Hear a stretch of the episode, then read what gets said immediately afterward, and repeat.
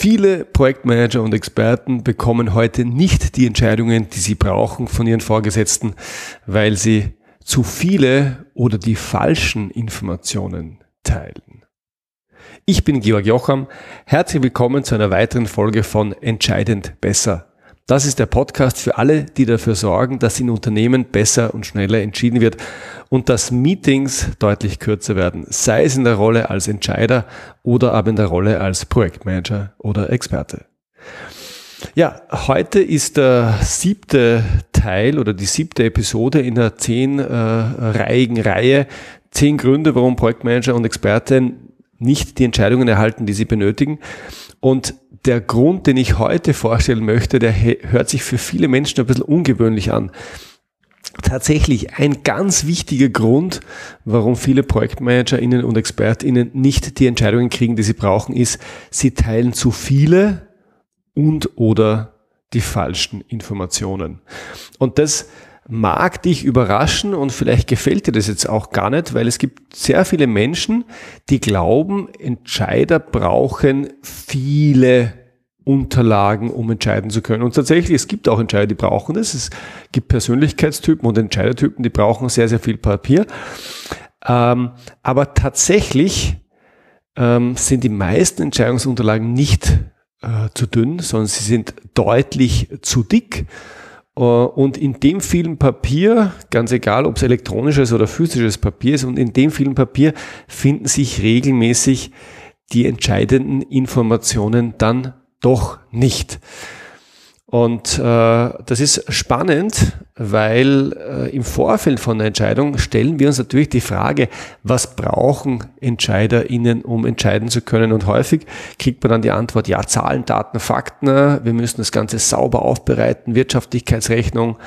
Ähm, da kommen alle möglichen Antworten, die uns nicht recht voranbringen, weil wir ja sehen, dass mit den Entscheidungsunterlagen, die dann produziert werden, äh, keine Entscheidungen erzielt werden. Und wenn man Entscheider fragt, dann kommt auch nicht viel dabei raus, weil wenn du eine Entscheiderin, einen Entscheider fragst, ja, was, welche Infos brauchst du denn? Welche Zahlen, Daten, Fakten benötigen sie denn, um gut entscheiden zu können?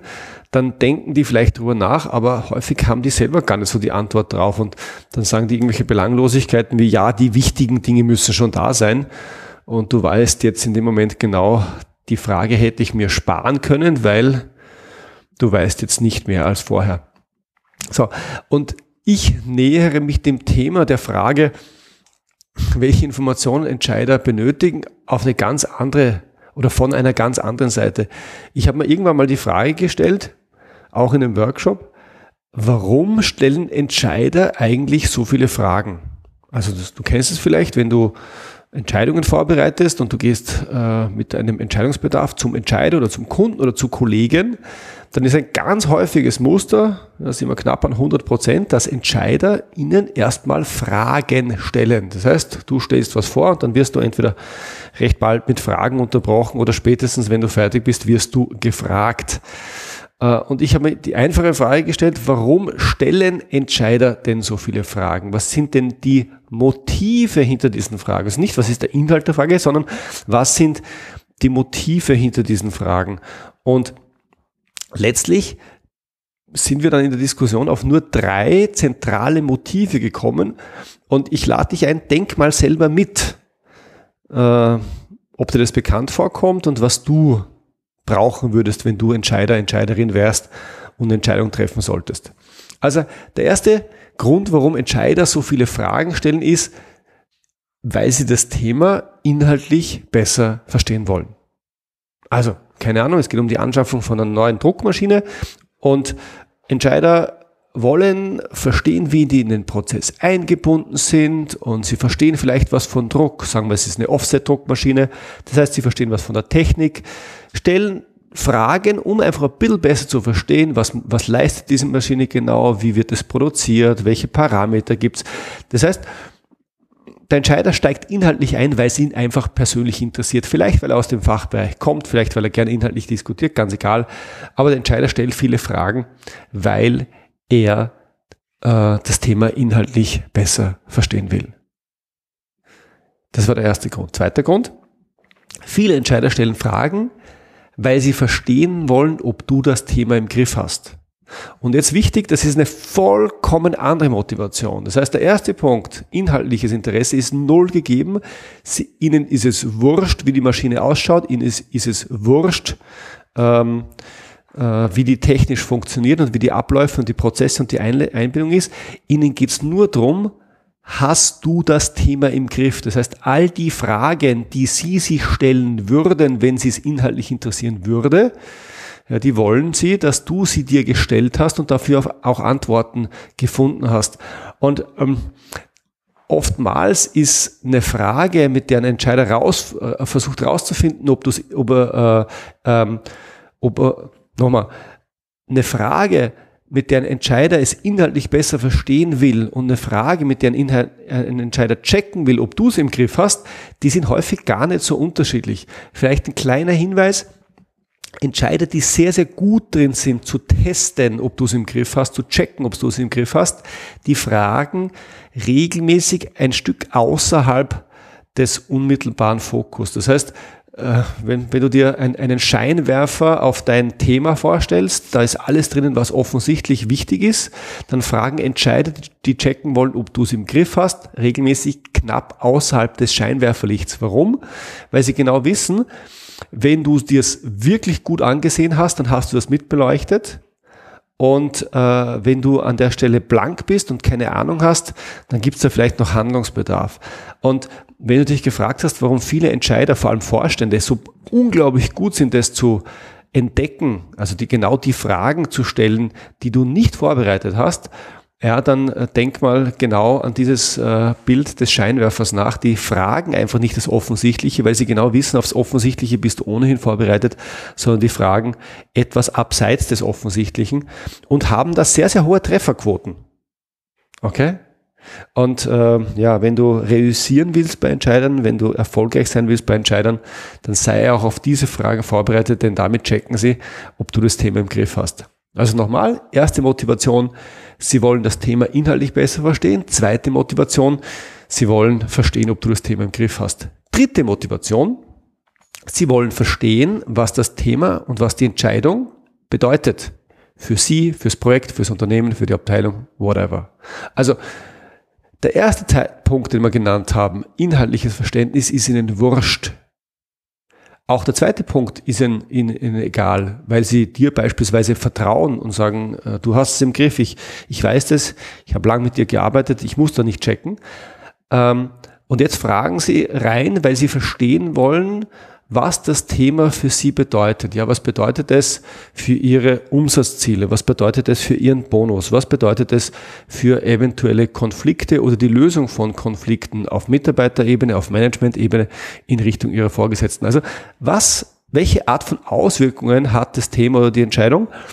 Hm, und äh, die, die, die Frage, die ich vorher formuliert habe, nämlich was bedeutet das für mich, ist da durchaus interessant, weil Entscheider, ähnlich wie wir, uns häufig, äh, sich häufig die Frage stellen, ja, was bedeutet denn das alles für mich? Und wenn, und das kam in einer der vorigen Episoden schon mal, wenn diese Frage nicht beantwortet ist, was bedeutet das für mich, dann wird regelmäßig auch keine Entscheidung getroffen.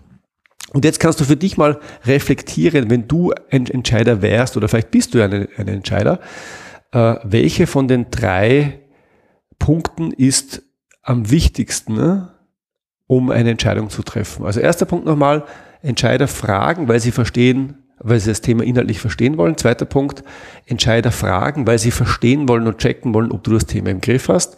Und dritter Punkt, Entscheider fragen, weil sie verstehen wollen, was das Thema und was die Entscheidung für sie, fürs Projekt, fürs Unternehmen bedeutet. Hast du eine Wahl getroffen? Also ich habe das kürzlich mal in einem Raum von 100 Menschen gemacht und ähm, vor die Wahl gestellt, was davon am wichtigsten ist, hat beim ersten Punkt keiner aufgezeigt. Also wirklich von 100 kein einziger. Da gibt es ab und zu eine Stimme. Beim zweiten waren wir ungefähr bei 15 bis 20 Prozent, also spärliches Händeheben. Und die aller, aller, allermeisten haben beim letzten Punkt aufgezeigt. Das heißt, tatsächlich, das, äh, warum Entscheider ganz häufig fragen, ist wirklich das Thema, sie wollen verstehen, was das Thema und was die Entscheidung bedeutet für Sie, fürs Projekt, fürs Unternehmen und so weiter. Und du kannst jetzt mal kurz darauf reflektieren, was ist denn die eine Information, die in ganz vielen Entscheidungsunterlagen fehlt?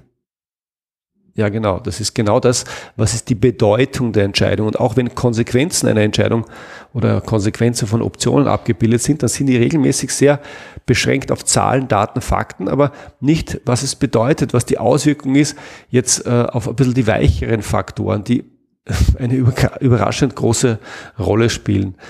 Ähm, und wenn du das nächste Mal eine Entscheidungsunterlage vorbereitest, wenn du das nächste Mal eine äh, Entscheidung vorbereitest, dann bitte lass diesen Punkt nicht aus, weil die Frage, was die Entscheidung bedeutet, die ist die muss beantwortet werden. Und wenn du sie nicht beantwortest, dann wird der Entscheider sie beantworten müssen und dazu wieder viele, viele Fragen stellen, die du schlecht vorbereiten kannst, weil du weißt nicht, wo genau, worauf er genau hinaus will. Deswegen versuch bitte beim nächsten Mal diese äh, Information mitzugeben und ähm, wenn du den Entscheider kennst und ihr ein Vertrauensverhältnis habt, dann kannst du das auch sehr, sehr offen ansprechen. Dann kannst du sagen, du, ich glaube, das bedeutet für dich das und das und das. Ähm, und der Entscheider wird sehr, sehr froh sein über die Klarheit. Und wenn du den nicht gut kennst oder wenn es ein sehr, sehr distanziertes Verhältnis ist, dann kannst du es ein bisschen verklausulieren, indem du dann sagst, das bedeutet für die Abteilung oder das bedeutet fürs Projekt oder das bedeutet für uns.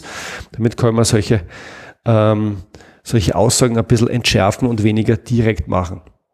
So, und jetzt vielleicht noch ein ganz wichtiger Punkt. Es gibt viele Menschen, die die Erfahrung gemacht haben, die das ausprobiert haben, dass man nicht zu 100 Prozent einen Treffer landet, wenn man sich damit beschäftigt, mit der Frage, ähm, was bedeutet das für den Entscheider, fürs Projekt, fürs Unternehmen.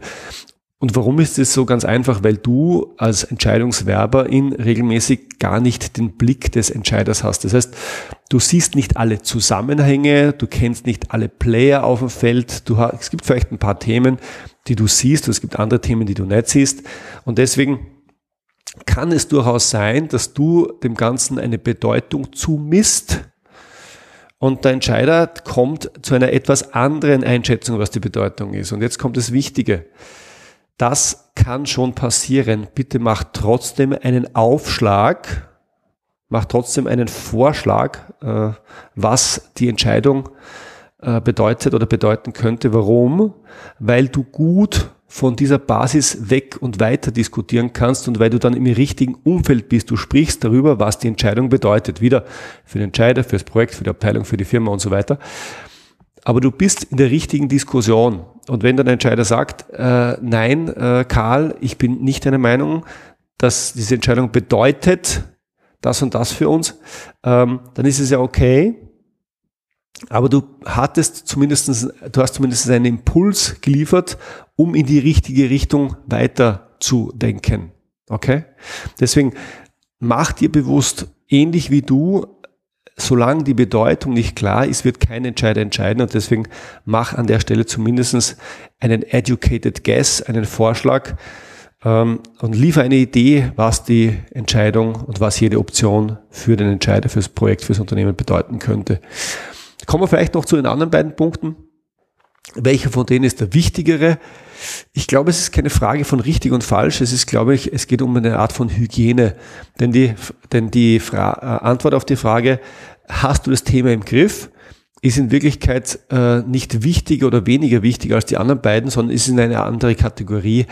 Ähm, Beispiel, wenn du einem Entscheider sagst, was die Entscheidung für ihn bedeutet und er folgt dir und dann merkt aber beim Nachfragen, du hast das Thema null im Griff, was macht er mit der Information? Ja, er glaubt sie dir nicht. Weil wenn du das Thema nicht im Griff hast, wie solltest du äh, den Gedanken, was die Entscheidung bedeutet, ähm, gut und richtig zu Ende gedacht werden. Deswegen der zweite Punkt, Entscheider fragen, weil sie verstehen wollen, ob du das Thema im Griff hast, ist ein Hygienefaktor. Und ein Hygienefaktor heißt, wenn das Thema erfüllt ist, heißt es nicht, dass du die Entscheidung kriegst. Aber wenn du das Thema nicht erfüllt ist, wenn die Frage nicht positiv beantwortet wird, das heißt, wenn Entscheider das Gefühl haben, du hast es nicht im Griff, dann gibt es keine Entscheidung.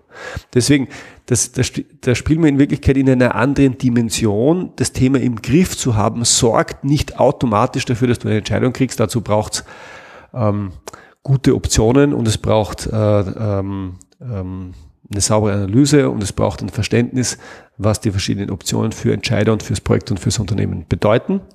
Das habe ich schon ein paar Mal gesagt. Ähm, es ist ein Hygienefaktor. Es ist ein, ein, eine Bedingung, die erfüllt sein muss.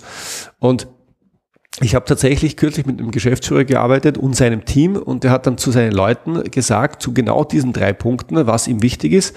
Er ist die von oben nach unten durchgegangen und hat gesagt, das Thema inhaltliches Verständnis. Und er hat gesagt, ja, mich interessiert das, aber ich habe normalerweise keine Zeit dafür. Also ich komme aus dem gleichen fachlichen Bereich wie ihr, mich interessiert das sehr, aber meine Zeit und mein enger Zeitplan lässt es einfach nicht zu, dass ich mich regelmäßig inhaltlich mit dem Thema beschäftige, auch wenn es mich interessiert. Also erspart mir diese Informationen bitte. Zum zweiten Punkt, habt ihr das Thema im Griff, hat er gesagt, Leute, ich arbeite mit euch, ich vertraue euch ähm, und ich habe mir was dabei überlegt, dass ich euch vertraue, deswegen ich stelle keine Fragen, um zu checken, ob ihr das im Griff habt. Das löse ich auf, auf andere Art und Weise. Und damit ist er zum letzten Punkt gekommen. Er hat gesagt, wenn ihr zu mir in einen Termin kommt, wenn ihr mir eine Unterlage vorbereitet, dann reicht's mir, wenn ihr den letzten Punkt adressiert. Und wenn es dann noch mehr braucht, dann melde ich mich und dann gehen wir bei Bedarf noch mal tiefer rein. Ähm, und das fand ich eine starke Aussage, eine mutige Aussage. Ähm, und in meiner Wahrnehmung und in meiner Erfahrung ticken die meisten Top-Entscheider so, formulieren es vielleicht nicht ganz so offen und so ehrlich, aber die meisten wollen in Wirklichkeit nur eine Information und die lautet, was bedeutet die Entscheidung. Und damit machen wir den Kreis fertig. Die meisten ProjektmanagerInnen und ExpertInnen äh, teilen zu viele Informationen, nämlich alle, außer derjenigen und die falschen, nämlich genau die fehlt. Und deswegen Denk darüber nach, was bedeutet die Entscheidung, was bedeutet die Option, was bedeutet die Empfehlung, die du gibst für den Entscheider, fürs Projekt, fürs Unternehmen und so weiter. Ich bin gespannt drauf, dass du es ausprobierst. Lass mich gern wissen, wie es dir geht. Ich freue mich auf eine Reaktion. Alles Gute in der Umsetzung. Servus.